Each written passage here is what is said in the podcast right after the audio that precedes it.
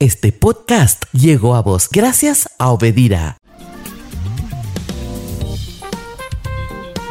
Bueno, esta es la música introductoria a este espacio de conversación que vamos a tener con los profesionales del Centro Médico Autista. Digo los, hoy tenemos a una profesional que está con nosotros que seguramente va a acaparar agradablemente la atención de todos aquellos que nos ocupamos de la salud. Tan importante todo lo que hace a la prevención. Siempre aquel dicho es mejor prevenir que curar sigue siendo vigente, aunque la expresión esté gastada.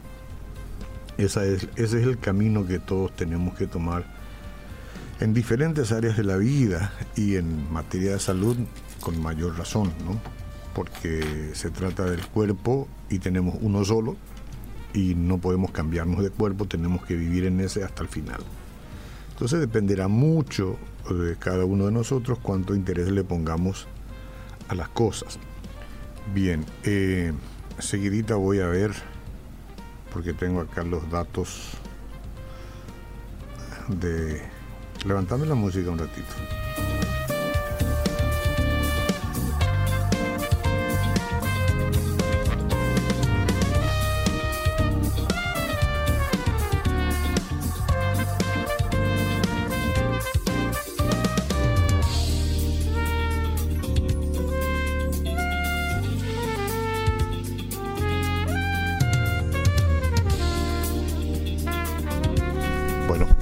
Doctora Felicia Cañete, profesora, doctora, que vamos a hablar hoy sobre un tema muy importante, tiene que ver con la diabetes. ¿Qué tal, doctora? ¿Cómo le va? Buen día, ¿qué tal? ¿Cómo están? Es un placer para mí estar acá de nuevo después de mucho tiempo. ¿Verdad que sí? Mucho tiempo. sí. Hace tanto tiempo que no la veo. Tanto tiempo, ¿verdad? Pero sí, estaban viniendo los otros profesionales del Centro Médico Bautista, por supuesto que... Sí, sí, sí, sí. Bueno, hoy me tocó a mí venir de vuelta y hablar de un tema que para mí es apasionante y además es muy importante hablar también con la población sobre este tema porque que es la diabetes. ¿verdad? La diabetes. Porque es una enfermedad metabólica muy frecuente hoy día. Y además que la mitad de las personas no tiene sintomatología, no siente nada y puede ya tener la diabetes, pero sin embargo no saber por qué no tiene síntomas y por qué no hace los controles. Sí, sí, sí, sí. Parece ser que las personas cuando piensa en cuidarse piensa en la cuestión que hace a un eventual infarto. Dice, yo no quisiera tener un infarto, entonces me cuido, lo que sea, o no me cuido, pero cuando se habla de la diabetes pareciera como que para mucha gente no es una cuestión de tanta consideración, ¿verdad? Y probablemente sea una forma errada de ver las cosas, porque tiene su complejidad la diabetes. ¿no? Y sí, eh, en realidad podemos decir que eh, de, en esta época tener diabetes no es una, un problema grave, porque hoy día se entiende muchísimo más de lo que es eh, por qué se produce, cómo se produce y cuáles son las soluciones para eso, por lo cual es mucho más fácil y eh, lo que las personas siempre piensan, bueno, en el resultado malo de la diabetes, ¿verdad? Que si tengo diabetes voy a tener todas las complicaciones. Y hace 30 años aproximadamente se decía, bueno, este es el destino de las personas con diabetes, o sea, llegar a tener mm. las complicaciones mm. crónicas de la diabetes, que son realmente dramáticas y son complicaciones finales, porque la diabetes puede afectar todo el organismo, pero mm. fundamentalmente algunos órganos, como por ejemplo el ojo, y eh, produce la retinopatía diabética que lógicamente empieza en un estadio 1, pero la gente se acuerda siempre del estadio final que es la ceguera. Y de hecho eh, es la causa más frecuente de ceguera en nuestro país después de las cataratas, ¿verdad? Eh, por la diabetes. Después afecta también el riñón y la, el estadio último de la afección del riñón es la insuficiencia renal crónica, que uno tiene dos escape, dos vías para seguir viviendo, que es la hemodiálisis en forma permanente o el trasplante renal.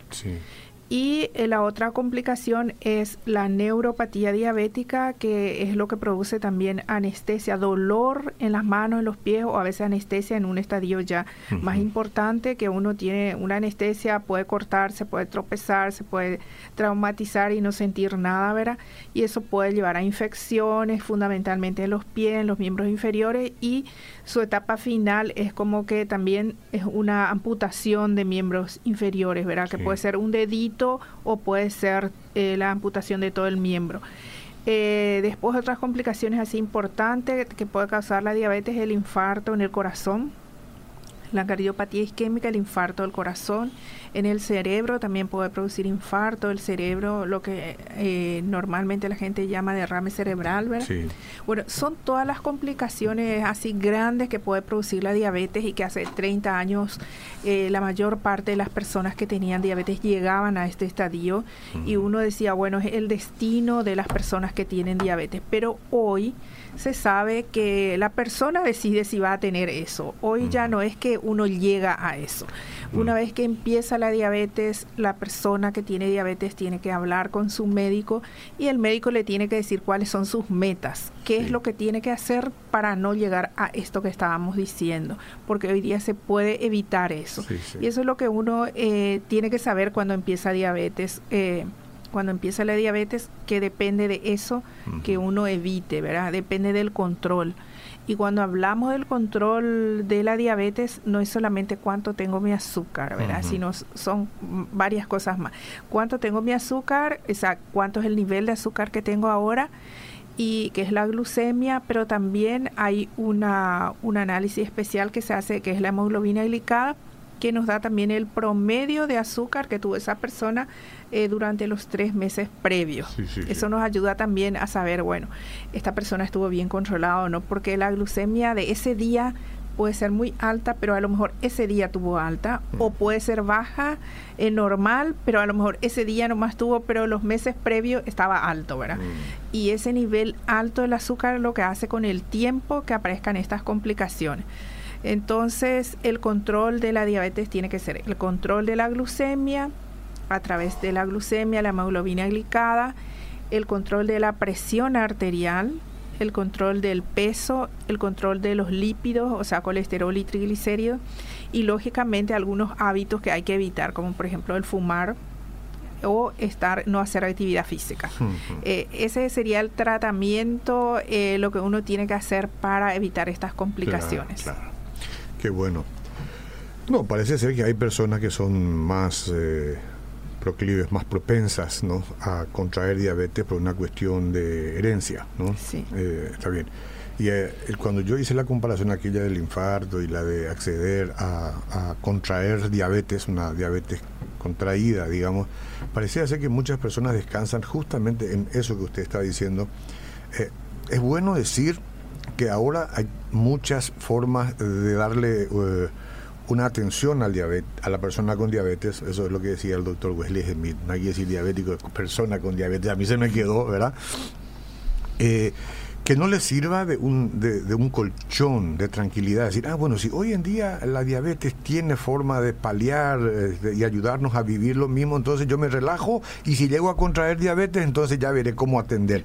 A eso es lo que no, que, no, no, no Justamente no, espero que eso se entienda así. No, no, eh, no, no, no se entiende así. Yo digo nomás que algunas personas pueden entender así. Bueno, eh, lo importante es eso, que antes, como decía, hace 30 años eh, no había tantas herramientas eh, como por ejemplo medicamentos.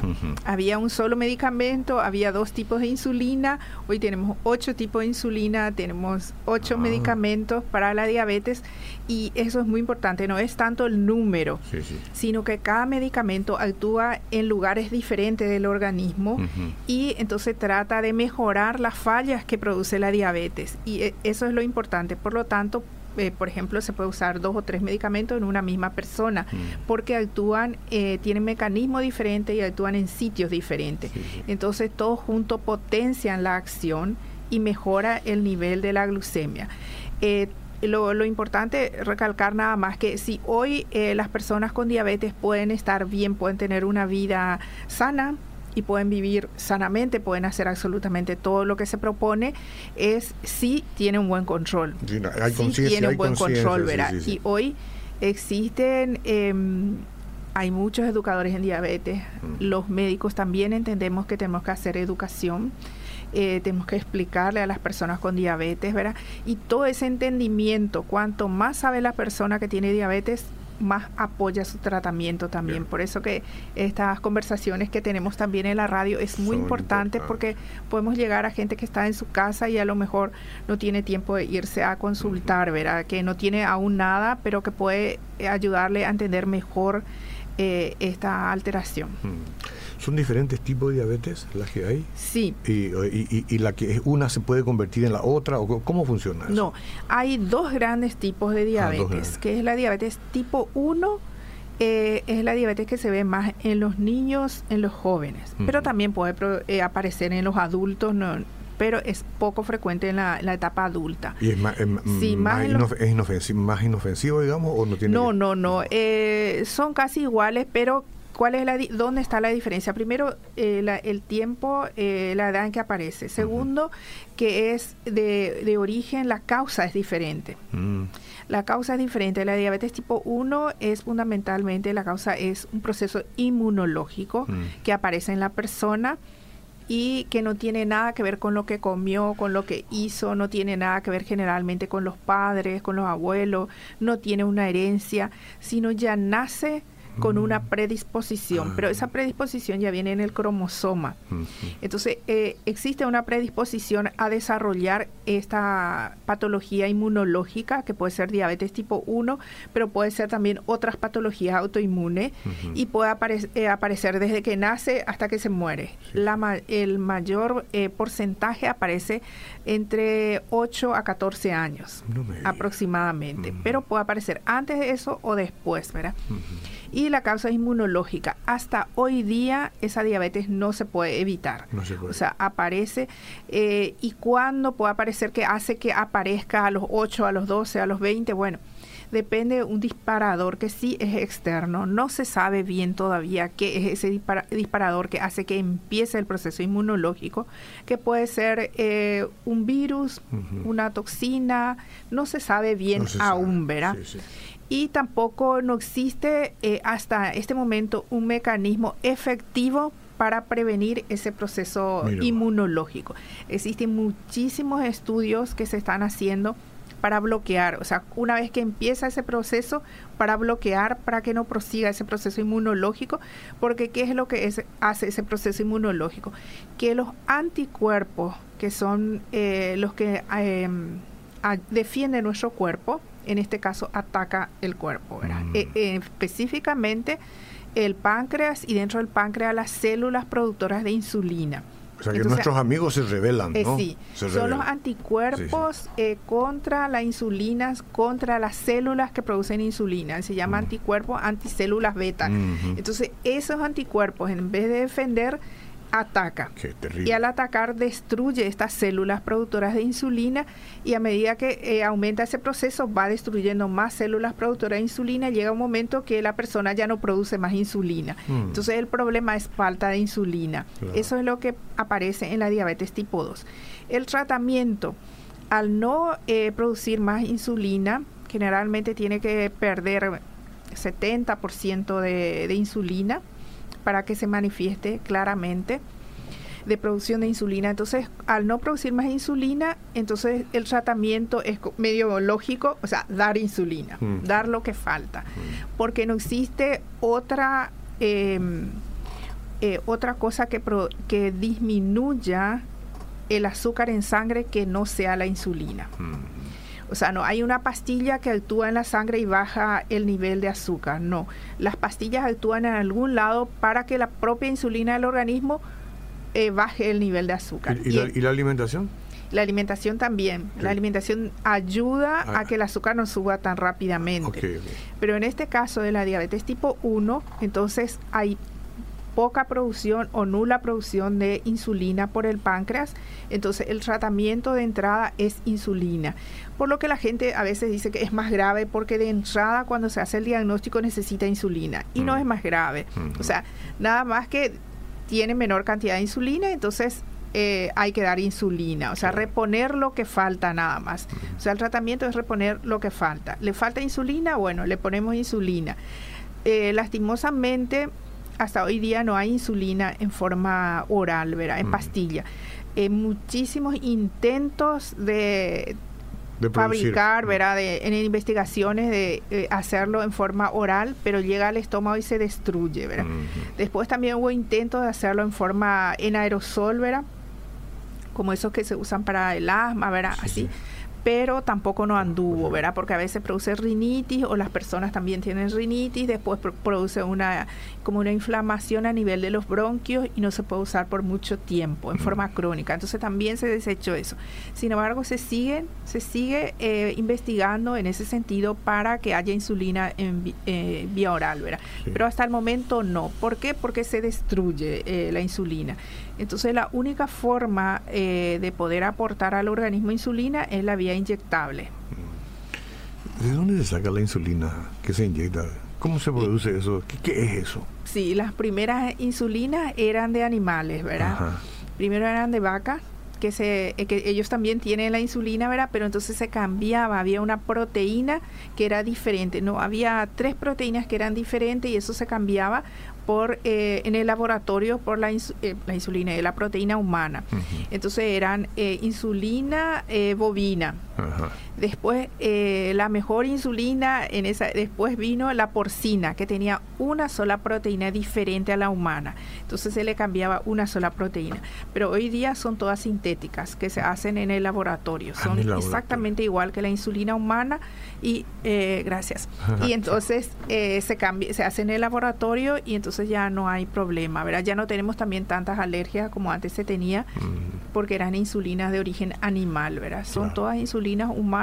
¿Y costosas? ¿Costosas de esas? Y sí, son costosas. Eh, algunas no tanto, pero las que vienen, como ahora vienen insulinas... Eh, como diríamos, más fácil, eh, facilitando el uso. Por ejemplo, antes las insulinas que teníamos, teníamos que aplicar esperar una hora para comer. y entonces esa una hora era mucho tiempo. Ahora, ahora veo que un poquito antes de comer se aplica. Y, ahora eh, se aplica y se puede comer, por ejemplo. entonces es una ventaja también eso. Y son insulinas menos eh, alérgicas, diría. Y no hay problemas con, un, con una sobredosis. El paciente no, no puede de repente... No, Eh, generalmente no, porque las personas que empiezan a empiezan la insulina generalmente se le da una eh, orientación, una educación de cuántas la dosis, ¿verdad? Que es muy importante. Lógicamente que si no sabe y se equivoca, puede aplicarse más, ¿verdad? O, menos o poco menos también, ¿verdad? Pero eh, uno también en el momento que inicia la insulina ya le hace la educación y ya se le dice, bueno, si baja mucho, eh, ¿qué tiene que hacer, verdad? Y si se aplica además, lógicamente que va a bajar más su nivel de glucosa y entonces, ¿qué tiene que hacer el paciente, verdad? O sea que cuando baja mucho el nivel de glucosa, no se tiene tiempo para ir al centro asistencial. Entonces el paciente tiene que hacer las primeras medidas y después llamarle a su médico. Qué cosa. ¿Puedo hacer algunas preguntas del parte de la gente? ¿sí? Buenos días. Eh, ¿Es hereditario la diabetes? ¿Cómo uno se puede cuidar? Bueno, ¿y qué estudio hacer? Mis abuelos tenían diabetes, quedaron con una ceguera hasta que murieron de eso. ¿Hay una predisposición ahí? Sí. Lo que decíamos justamente que decía, eh, te comentaba de la diabetes tipo 1, ¿verdad? Que no es hereditaria, que ya la persona tiene la predisposición, ya viene en el cromosoma, pero no tiene nada que ver con los familiares. Sin embargo, el, otro grupo de diabetes, que es realmente la que es cada día más frecuente, y es la diabetes tipo 2 la diabetes tipo 2 que sí tiene una predisposición genética, o sea, si mis padres, mis abuelos tuvieron, es probable que yo tenga. Es probable significa que no es seguro. Pero ¿de qué depende que yo tenga eso, que la persona tenga eso, si es probable o no? Y depende de factores externos. Así como en la diabetes tipo 1 decimos que hay un virus, una, toxina que no sabemos bien qué es, en este caso sí sabemos qué es. Y es hábitos que tienen que ver con nosotros. La mala alimentación, la vida sedentaria, la inactividad física, el sobrepeso y la obesidad son los factores que hacen que dispare la diabetes tipo 2, que ya tiene una predisposición. Pero eh, antes también, cuando se conocía menos y cuando la diabetes no era tan frecuente como hoy día, eh, la causa más frecuente era esta predisposición genética y la edad. Por encima de los 60 años era más frecuente, pero hoy día el gran aumento de la diabetes no se debe a esos antecedentes familiares, se debe fundamentalmente con el estilo de vida. Es decir, que una persona que tiene obesidad, la obesidad es la antesala de la diabetes. Entonces, la persona que tiene obesidad y no está haciendo actividad física, seguro que en un tiempo va a desarrollar diabetes. Un potencial inmediato. Sí, y también hoy día sabemos que antes también no existía un estadio previo a la diabetes, que es la prediabetes. La prediabetes no da sintomatología, la persona puede sentirse súper bien, incluso si se va a hacer un análisis, su análisis basal le puede salir normal. Pero cuando tiene una infección, un resfrío, una cirugía, le va a subir su azúcar. Cuando pasa todo eso, está otra vez normal. Pero si se hace el test de tolerancia oral a la glucosa, que es una glucemia en ayunas, luego toma un vaso de agua con azúcar que le dan en el laboratorio, a las dos horas se hace un nuevo control, ese el control de la segunda hora, si le da 140 a 199 miligramos por decilitro, ese es un nivel que no es todavía diabetes, pero que es una prediabetes. Está diciendo algo muy importante, porque ¿cuánto es el nivel, digamos, en, ayuna normal, de, el, sondeo normal, ¿no? El ayuna, ¿cuánto? ¿Es 90, 100? Creo que No, es de 70 a, a, 90, eh, a 100 sería. Pero hay un acuerdo universal al respecto de eso, doctora. Sí. Porque me parece que. ¿eh? No, lo que es después es que por encima de 100, por encima de 100, eh, 110 bueno, lo normal es eso, pero los niveles para tener diabetes 126, dos valores de 126 en ayuna ya hace el diagnóstico de diabetes. Dos, valores de 126 en ayuna hace el diagnóstico de diabetes. Ahora, si una persona, si el valor normal es de 70 a 100 y una persona tiene 110 o 115, ni no es 126 y no está a, 100, entonces está como en un en un eh, rango que hoy día está clasificado desde 110 a 125 es se llama glucemia en ayuna alterada. Entonces tenemos dos estadios de la prediabetes. Eso también es una prediabetes. Que podemos hacer por glucemia en ayunas. Entonces 110 a 125 es glucemia en ayuna alterada. Y podemos hacer también el diagnóstico de prediabetes por la intolerancia a la glucosa, que es el estudio que le dije que a las dos horas tiene 140 y menos de 200, eso también es una intolerancia a la glucosa y está en el estadio de prediabetes. Ojalá que las personas que tengan eh, esos haga su diagnóstico en el estadio de prediabetes porque entonces es mucho más fácil, entonces está mucho más alejado de, los, de las complicaciones crónicas que estamos diciendo que son realmente la parte invalidante de la diabetes, llegar a esas complicaciones crónicas y llegar a esas complicaciones crónicas en la etapa terminal peor aún, ¿verdad? Y entonces la diabetes tipo 2, como te decía, es hoy día la epidemia de la diabetes tipo 2 no es tanto por el antecedente familiar ni por la edad, sino es por el estilo de vida, es por la presencia de sobrepeso y obesidad es por la presencia de inactividad física y la mala alimentación. Estos son los factores más importantes que hace que se desarrolle la diabetes. Y son factores adquiridos, son factores que podemos modificar y depende de nosotros. Por ejemplo, el antecedente familiar no podemos modificar, la edad no podemos modificar, pero esos son los menos. Los más son los que tienen un hábito eh, alimentario no saludable que se puede modificar la actividad física podemos también hacer, ¿verdad? Y podemos bajar de peso. Sí. Con eso podemos prevenir la diabetes. Tres estados hay. No soy diabético, hay una prediabetes y hay la diabetes propiamente. Si yo llego a la prediabetes, ¿voy a ser un prediabético para siempre ya o eso fue un disparo casual nomás y después puede volver a la normalidad? Sí, no, eh, seguramente va a desarrollar diabetes con el tiempo. Con el tiempo. Pero, ¿qué es lo que pasa? Que si se te hace el diagnóstico en la etapa de prediabetes, si estás sin tratamiento, probablemente en seis meses, un año, ya desarrolles diabetes. Pero si empezás a hacer el tratamiento, eso te puede durar hasta 10 años, que es muy importante.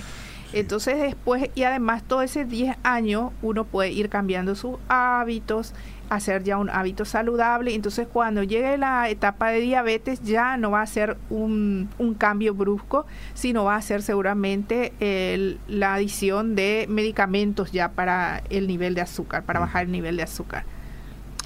Buenos días, una pregunta para la doctora. Si una persona diabética trata con insulina y metformina 850 miligramos, ¿hasta cuánto tiene que mantener su hemoglobina eh, delicada, algo así? Bueno, eh, con cualquier tratamiento, ese es un tratamiento combinado con pastilla e insulina. Muy bien. Eh, cualquier tratamiento ya sea solo con pastilla, con una o varias pastillas, con insulina totalmente, todos, el nivel que se tiene que mantener es una hemoglobina glicada hasta 7. El valor normal de una hemoglobina glicada es de 4,5 a 6. Y eh, de 6 o 6.5 hasta 7 sería lo ideal. Ese nivel porque es el, el óptimo, es lo ideal, porque todos los grandes estudios han demostrado que si se mantiene hasta 7 la hemoglobina glicada, por más de que ya está fuera de rango, las, las posibilidades de tener complicaciones crónicas son muy escasas, muy escasas. Entonces, eh, ese, ese es por eso el objetivo del control metabólico. Sin embargo, se ha visto que con hemoglobina glicada de 8 para arriba, se ven muchas complicaciones crónicas. Por eso es que si una persona tiene diabetes y mantiene una hemoglobina glicada hasta 7, puede estar tranquila porque probablemente no va a tener complicaciones crónicas o si tiene va a tener en una etapa muy tardía. Sí, sí. En esta era de los trasplantes, si tuviera que trasplantarse algo del cuerpo para ya no más ser diabético, ¿qué es lo que hay que trasplantar? El páncreas. El páncreas. Y eso y, todavía no existe ese. No hay posibilidad. es muy complejo, ¿no? Es, hay mucho rechazo. Lo que se está haciendo y hace muchísimo tiempo y hasta ahora no se logra es el trasplante de células betas. O sea, el, eh, el páncreas es un órgano alargado que está detrás del estómago, que es grande, diríamos así como la mano más o menos pero dentro de eso existen así como islotes, agrupación de células, que se llama islotes de Langerhans, y dentro de eso esas células se llaman células beta. ¿Qué es lo que se está haciendo? Que esas células betas se, se forman en el laboratorio y eso se le inyecta a las personas. Y ese es el trasplante de células beta. ¿Se le inyecta donde? ¿Ahí en el páncreas mismo? Se le inyecta en el hígado, en diferentes lugares se puede inyectar, se está haciendo eh, esta... Eh, esta experiencia, ¿verdad? Las investigaciones. Y eso es lo que se vio que produce menos eh, rechazo. Mm. Y entonces puede durar. Incluso ya hay experiencia de personas que estuvieron con ese trasplante más de dos años. Ah, Pero después nuevamente hay rechazo, se destruye todo, ¿verdad? Entonces están buscando, eh, esto se inició, por ejemplo, en monos, después se hizo en perros, y ahora eh, las investigaciones prácticamente todo en humanos. Sí, sí, sí, Y aunque se lograse... Sí, eso, eh, esa es, la, es el futuro en cuanto a trasplantes, ¿verdad? Sí, sí, sí. Dispositivos electrónicos no se pueden, ¿no? Yo escuché hablar, no sé si los israelitas o alguien que estaban trabajando con un dispositivo que tenga que ver con el páncreas, ¿no? No, lo que existe es la administración de insulina a través de una bomba de infusión. Ah. Eso es lo que existe también. O sea que la forma de administrar la insulina puede ser con las jeringas, las jeringas comunes, que son jeringas de insulina, pero el mecanismo es igual. Después la lapicera, los PEM, las lapiceras, que son... Las agujas son pequeñísimas, pequeñísimas, o sea, eh, cortas y son súper delgadas, que son ya indoloras, uno ya no siente nada. Y lo otro es la bomba de infusión, que es así como chico, así como este, ¿verdad? Con un celular pequeño, eh, que es una mini computadora. Mm que ahí se, se, introduce también una ampolla de insulina y se va calculando cuánto yo quiero enviar en 24 horas la insulina. Entonces uno dice 0, tanto eh, por hora en 24 horas. Mm. Y entonces también hay una como un botón, o sea, hay diferentes modelos, pero uno uno le voy a explicar eso, entonces uno se olvida porque eh, lo qué es lo que hace esta bomba de infusión, simula el páncreas. Porque el páncreas, ¿qué es lo que hace nuestro páncreas normal? Produce insulina las 24 horas, pero produce en un nivel basal. Y cuando nosotros comemos algo, secreta mayor cantidad de insulina. Supongamos que ahora estamos así tomando agua, pero de repente un alguien chipazo nos traiga por ejemplo. un chipazo o, o algo dulce, un dulce, qué Sí, sé sí, yo, de no sé, Eh, un pues, dulce mamón, qué sé yo. acá se Bueno, entonces empezamos a comer eso. Cuando llega al estómago, ese dulce que porque tiene que ver con el azúcar fundamentalmente.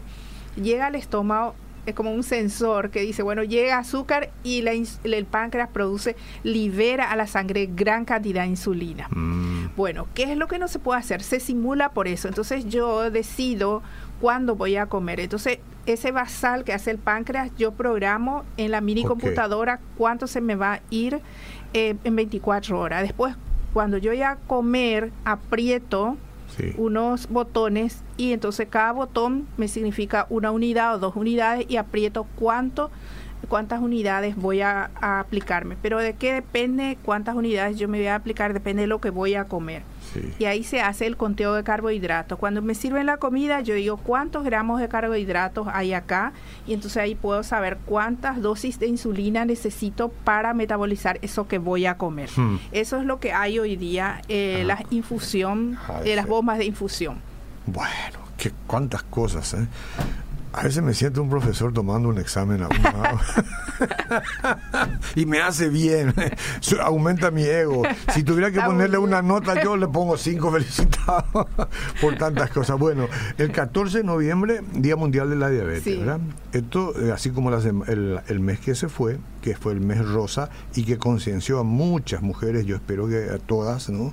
con el tema de, de controlarse en la mamografía y todo eso, este tiene que ser un, un mes que me parece también que tiene que ver con la cuestión de los hombres, y la- el Sí, cuidado de sí, la próstata. el cáncer de próstata, Cáncer sí. de próstata y Sí, todo. sí. o sea, son dos cosas que hay que considerar, la diabetes y muchachos, este controles con respecto a la próstata. El control de próstata así a nivel de sangre eh, es Y de, positivo. de próstata eh, también hay manualmente, como el eslogan de, la campaña dice, eh, una vez eh, te toca algo así, ¿verdad? Que se hace un tacto rectal también para, para palpar el, el- la próstata, Sí. pero se puede hacer ecografía, pero se puede hacer también análisis. Eh, hay varias formas de hacer. Perfecto. Y el cáncer de próstata esta, este mes Sí. y es también una tiene una cinta azul, ¿verdad? Sí, sí, azul. Y eh, la diabetes también tiene una cinta celeste, ¿verdad? Ujú. un, un círculo azul, ¿verdad? Sí. Que es más celeste que azul, un círculo azul que significa infinito, ¿verdad? Que significa la paz, que significa la unión, que significa todos juntos podemos vencer lo que es la vencer, diabetes. sí. Y generalmente también por el Día Mundial de la Diabetes se puede se suele iluminar el Panteón de los Héroes, el Palacio Sí, de sí. Justicia, el Palacio de Justicia, el. Palacio de López, el Cabildo El también. Palacio de todo- Justicia no lo ilumina nada. Eso me salió. Disculpe. Sí. Bueno, está bien. Y bueno, entonces se suele hacer también, y bueno, lógicamente hay actividades en, en muchos lugares, eh, se va a hacer eh, caminatas, se va a hacer detecciones, eh, van a salir seguramente ya las promociones de IPS, el Ministerio de Salud, el Hospital de Clínica, seguro que el Centro Médico Bautista también, ¿verdad? Siempre se hacen... promoción justamente para poder eh, llegar a, a- a, eh, controlarse, es una oportunidad también. O sea, ¿qué es lo que se pretende con las campañas de los días mundiales? Acercarse a la gente para que la gente sepa quiénes tienen factores de riesgo. Mm. Lógicamente, como dijimos hoy, eh, los que tienen antecedente familiar tienen Sí, un sí. riesgo. Las mujeres que tuvieron un embarazo y durante el embarazo tuvieron una diabetes gestacional. Las mujeres que tienen el diagnóstico de síndrome ovario poliquístico, las eh, en mujeres y en todas las personas varones y mujeres que no hacen actividad física, que tienen sobrepeso, obesidad, eh, tienen posibilidad, son factores de riesgo que hacen que se desarrolle diabetes. Entonces en esta, en esta, en este mes del Día Mundial también es decirle a esas personas que tienen riesgo y que es muy fácil hacer el diagnóstico, irse al hospital, hacer una glucemia, consultar con un médico, eh, requerirle al médico que le dé un plan de alimentación, un plan de actividad física para revertir si es que tiene, ¿verdad? Si no tiene, bueno, igual hacer las medidas de prevención, ¿verdad? Para no tener nunca, porque si uno puede evitar, mejor aún. Sí, tenemos mucho que seguir hablando, nuestro tiempo se ha ido, pero qué bueno que acá hay muchas preguntas que quedan sin poder pasarla a usted, pero como usted ha hablado y explicado tantas cosas, probablemente las respuestas han ido también, no así de manera tan personalizada, pero para tener una atención personalizada, busque usted su médico de familia en el Centro Médico Autista, por supuesto pueden consultar con la doctora también, yo le voy a dar el número de teléfono.